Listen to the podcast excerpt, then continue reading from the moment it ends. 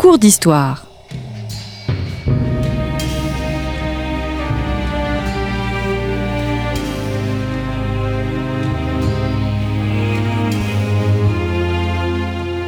On retrouve Christophe Dickès. Chers auditeurs, bonjour, bonjour à toutes et à tous et bienvenue sur Storia Voce, votre radio web consacrée exclusivement à l'histoire. Storia Voce, je vous le rappelle, est le podcast de la revue Histoire et Civilisation. Vous pouvez d'ailleurs vous abonner à notre magazine à partir d'un euro par mois en vous rendant sur le site internet histoire et civilisation.com et bien évidemment, vous pouvez retrouver Histoire et Civilisation dans tous les kiosques de France. Alors, nous continuons cette semaine notre série consacrée au monde euh, précolombien. Nous avons vu la semaine passée qui étaient les Olmecs. Nous allons nous pencher cette semaine sur le monde des Mayas avant de terminer la semaine prochaine avec une émission sur l'Empire aztèque. Carmen Bernand, bonjour. Bonjour. Merci d'être revenu à notre micro. Vous êtes historienne, anthropologue, spécialiste de l'histoire de l'Amérique latine et vous venez de publier l'Amérique latine précolombienne euh, chez Belin dans la collection Mondes anciens, dirigée par Joël Cornet, donc l'Amérique latine précolombienne des premiers peuples à Tupac Amaru, c'est-à-dire de la dernière glaciation au XVIe siècle. Alors, je vous avais posé la question la semaine passée à propos des Olmecs. Je vous la pose à propos des Maya, existe-t-il une ethnie maya? Il y a des cultures mayas, il y a des langues mayas qui, euh, qui sont assez proches. Alors, euh, groupe ethnique, euh, c'est un peuple qui parle euh, ces langues mayas et qui, qui se trouve quand même qu'il a occupé un territoire les groupes, hein, parce que c'est pas le, c'est pas un peuple uni. Hein. C'est pas un peuple uni, il y a une diversité. Il y a une Hmm. diversité politique et, et eux, ils vont pas créer des empires ni rien. Ils vont chacun avoir sa cité. C'est un monde de cités et les plus majestueuses sont celles de ce qu'on appelle le Péten, qui est aujourd'hui au Guatemala, qui sont, euh, par exemple, le Tikal, qui est quelque chose de, très, très saisissant. Il n'y a pas que Tikal, et qui se dresse en pleine euh, forêt euh, équatoriale.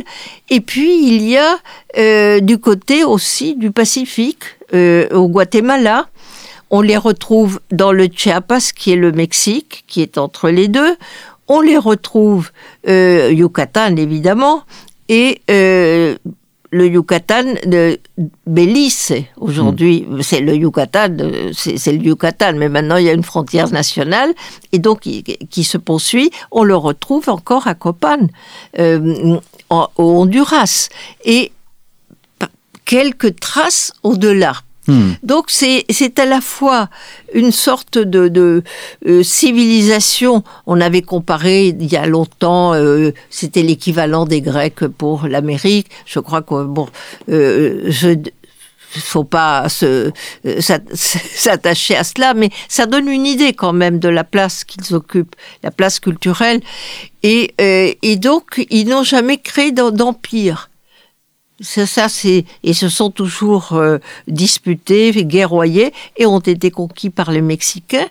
Et ces Mexicains ont été mayanisés. Hmm. Et, et donc euh, on, on les, on va le les retrouver jusqu'à aujourd'hui parce qu'ils sont pas morts. Hmm. Ils sont simplement ce qui est mort, c'est la civilisation qui est une civilisation absolument euh, euh, extraordinaire pour plusieurs raisons. Et c'est un monde intellectuel dominé par des, euh, des prêtres qui sont des astronomes. Alors, on va y revenir, euh, si vous voulez bien, Oui. euh, Carmen Bernand, mais peut-être un repère, parce que nous sommes avant tout des historiens, Oui. un repère chronologique. Quand apparaissent les Mayas? Ils, ils commencent à- euh, au début de notre ère. Et peut-être il y a quelques... Donc, dans les premiers, deuxième siècle après voilà. Jésus-Christ. Et puis, ils se maintiennent jusqu'à aujourd'hui, Hmm. puisqu'ils ils sont toujours là. Hum, hum. Comment apparaissent les, les, les, premières cités? On connaît les, le- leurs origines. Je, posais euh, la semaine dernière une question. Est-ce que ces, ces peuples ont conscience de leurs origines?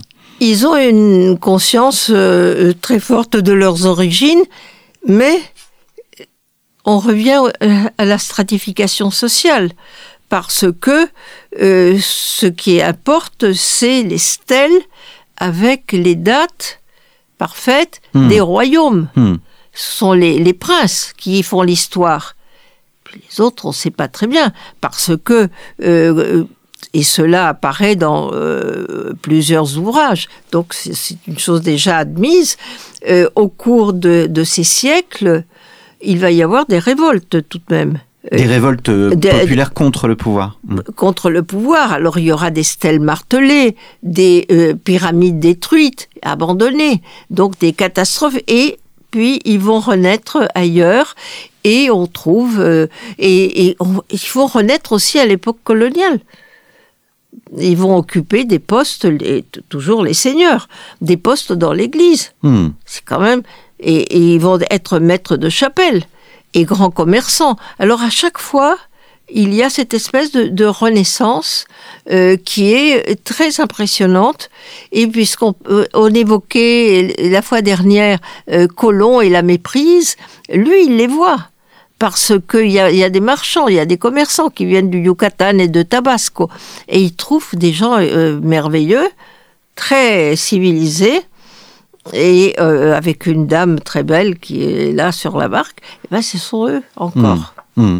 C'est- Est-ce qu'on euh, connaît leur euh, environnement politique, leur structure politique de, de, de, de, de gouvernement, d'exercice du pouvoir? Alors l'exercice du, du pouvoir est, est double. Il y a un pouvoir de guerre parce que ce sont des sociétés tout de même qui pratiquent le sacrifice humain. Ça, on peut pas, on peut pas le nier. C'est, c'est, euh, ils l'ont décidé même. Donc parce que euh, il y a ces guerriers qui euh, luttent contre la cité voisine pour avoir plus de pouvoir. Bon, tout ça c'est, est, est une chose typique. Et puis, il y a dans ces lignages de guerriers, il y a des lignages intellectuels de gens qui sont des mathématiciens. Et c'est le seul peuple avec les Arabes qui ont inventé le zéro. Le zéro. ouais, Et ça, c'est quand même quelque chose de très important. Et donc, ils observent les astres. Et, et on pourrait parler euh, très longtemps, donc je vais me borner à dire que ce sont des astronomes. Et tout ce qui les intéresse, du point de vue intellectuel, c'est la maîtrise du temps. Parce qu'ils savent quand ils commencent et ils savent quand il va se terminer. Alors il faut qu'ils gèrent tous ces cycles. C'est- un peuple à part et c'est la raison pour laquelle dans ce livre, je ne l'ai jamais mis en vis-à-vis avec un peuple du Sud. Hmm. Les- parce que euh, ils n'ont pas, ils n'ont pas vraiment d'égal. Alors vous anticipez mes questions, mais très bien. Allons euh, et restons sur le monde euh, de, de, de, de l'astrologie. La civilisation maya se distingue aussi pour, par ses calendriers? Oui, et il y a plusieurs calendriers qui s'imbriquent. Alors, j'aime autant vous dire que euh, pour nous, c'est assez difficile. Il y a un calendrier de, euh, euh, comme le nôtre, 360 jours plus 4 plus 1. Donc il y avait un degré de précision absolument incroyable. C'est pas Ouais. 365, c'est-à-dire qu'il y a un, un gros morceau auquel s'ajoutent quatre qui sont liés à des ce qu'on appelle des porteurs d'années et le 1, il faut le rattraper parce que sinon les cycles sont euh, sont boiteux et c'est un jour mort. Alors celui-là, il y a le 260 jours le lunaire, qui est très bon pour l'agriculture. Puis il y a un, vénusien euh, qui est un long cycle. Et enfin, il faut quand même, si on veut calculer l'origine, il faut, faut trouver une borne dans le passé qui est, je vous le dis de mémoire, hein, peut-être que je me trompe là, Tro- Je vous en prie. 3300 euh, et quelques, Et quelques, av- oui. avant, euh, avant Jésus-Christ. Hmm. Et le euh, dernier était de 2012, la fin du monde. Hmm.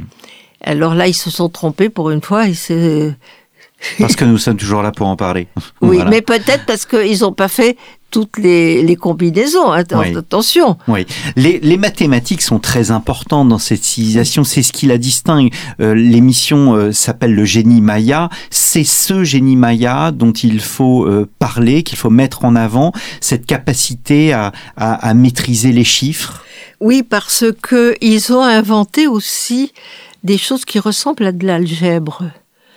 Et ça, c'est quand même très très étonnant. Ils, adoraient faire, enfin ils adoraient.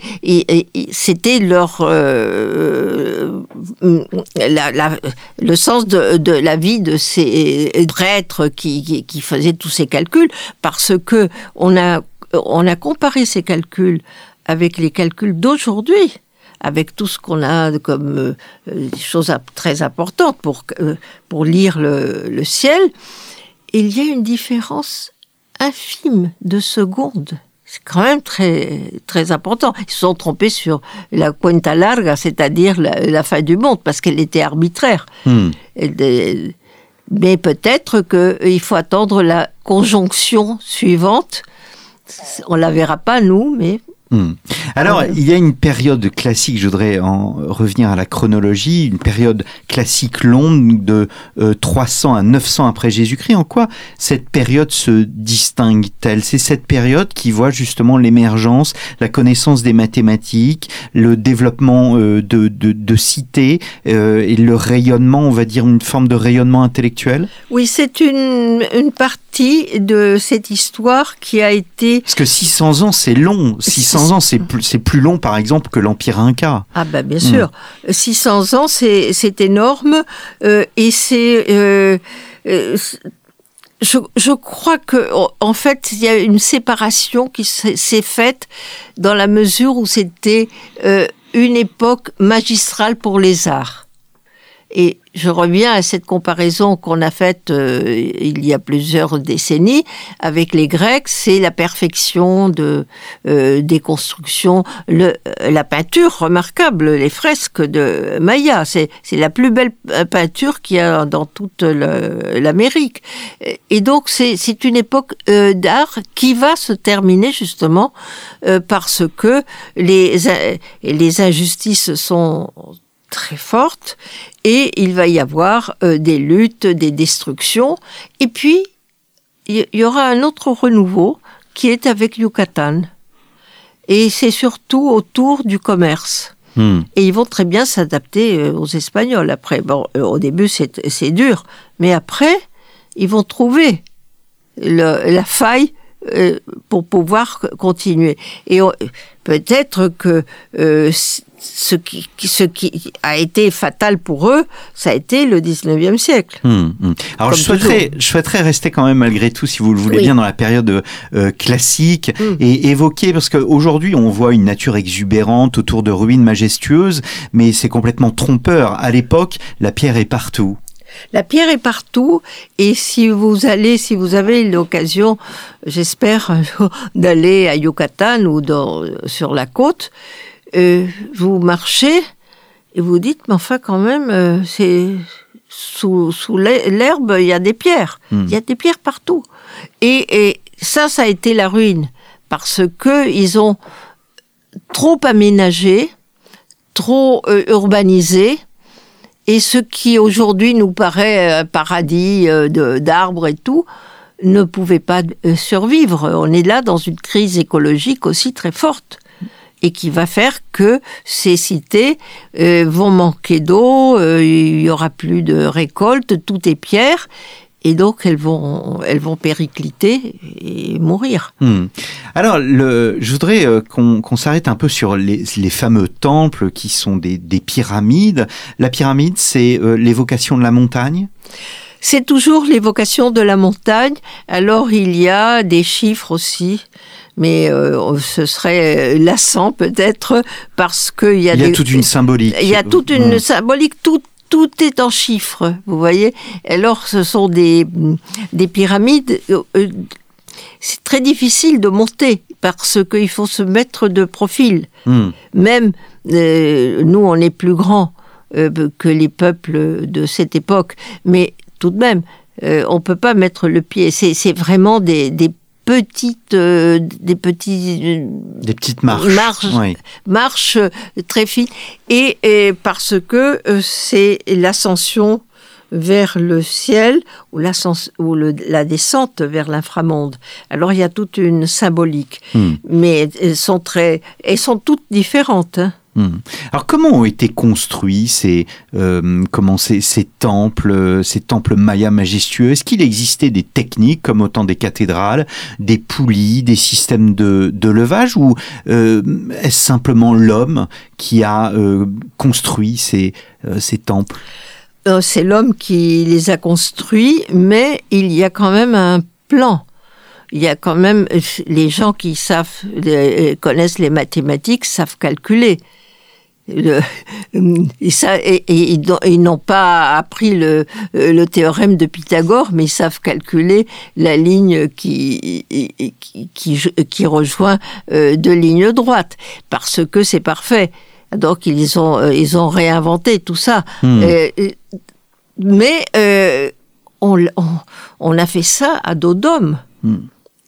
Quand je parle de, de, euh, de la violence sacerdotale, c'est tout de même ça. Hmm. La violence sacerdotale, c'est le, le, le fait qu'il y ait L'exigence, une- l'exigence parce que euh, c'est c'est un temple qui doit fonctionner, autrement tout s'arrête. Hmm. Les chiffres, les, la pluie, le, euh, tout. Ville et Euh, Dieu sont intimement liés? Oui, bien sûr, bien sûr, les, parce que les dieux font tout. Hmm. Et il faut, il faut les aménager et les comprendre. Est-ce qu'on peut comparer les hiéroglyphes égyptiens et l'écriture des Mayas? C'est autre chose. Euh, les, hum, on peut comparer, euh, enfin comparer. C'est une forme graphique et par conséquent on a euh, on, on peut la reproduire. Si vous prenez, euh, vous copiez un glyphe maya, c'est très joli et vous et vous voyez les parties comment c'est fait. C'est très différent des hiéroglyphes égyptiennes. Égyptiennes. C'est euh, mais euh, il, y a, il y a ce côté sac- de, sacré aussi, comme pour l'Égypte. Ce sont des lettres qui sont en même temps puissantes. Hmm. C'est pas, c'est pas ou des signes. Donc, euh, sont des, il y a des signes pour euh, euh, pour toute une série de choses, pour des rois, pour des dieux, pour euh, des euh, des cités. Et puis il y a, un, ce n'est pas un détail, c'est que ce sont aussi des signes phonétiques. C'est le seul peuple d'Amérique qui ajoute à un dessin un son. Alors ça, c'est unique. Et, et donc, euh, on a deux signes qui veut di- veulent dire, euh, bon, je dis n'importe quoi là, parce que je N, euh, qui signifie quelque chose. Hmm. C'est une écriture phonétique qui est presque entièrement déchiffrée. Il reste encore des choses, euh, mais euh, ce n'est pas, euh, euh, ce n'est pas ce- simplement une chose idiographique comme Hmm. pour les, les Chinois anciens. Hmm, hmm. C'est un prêtre qui, au XVIe siècle, nous permet de commencer à comprendre l'écriture maya, le père Diego de Landa. Le rôle euh, de l'Église, le rôle intellectuel de l'Église dans la transmission de cette culture, dans la connaissance de cette culture, est essentiel pour nos historiens? Elle est total- euh, totalement euh, essentielle parce que eux, euh, ils, ont vu dans ces prêtres, c'était des franciscains, un peu l'équivalent de, des prêtres qu'ils avaient. Et vous avez évoqué ce personnage, Diego de Landa, qui est à la fois épouvantable et salvateur. Épouvantable parce qu'il était contre le- les sacrifices humains, il en a découvert, alors il a brûlé les codex, vous vous rendez compte, il a brûlé les livres, sauf quelques-uns qui, euh, qui ont pu échapper euh, au bûcher. Euh, c'est horrible. Et le seul qui avait appris la langue et qui savait.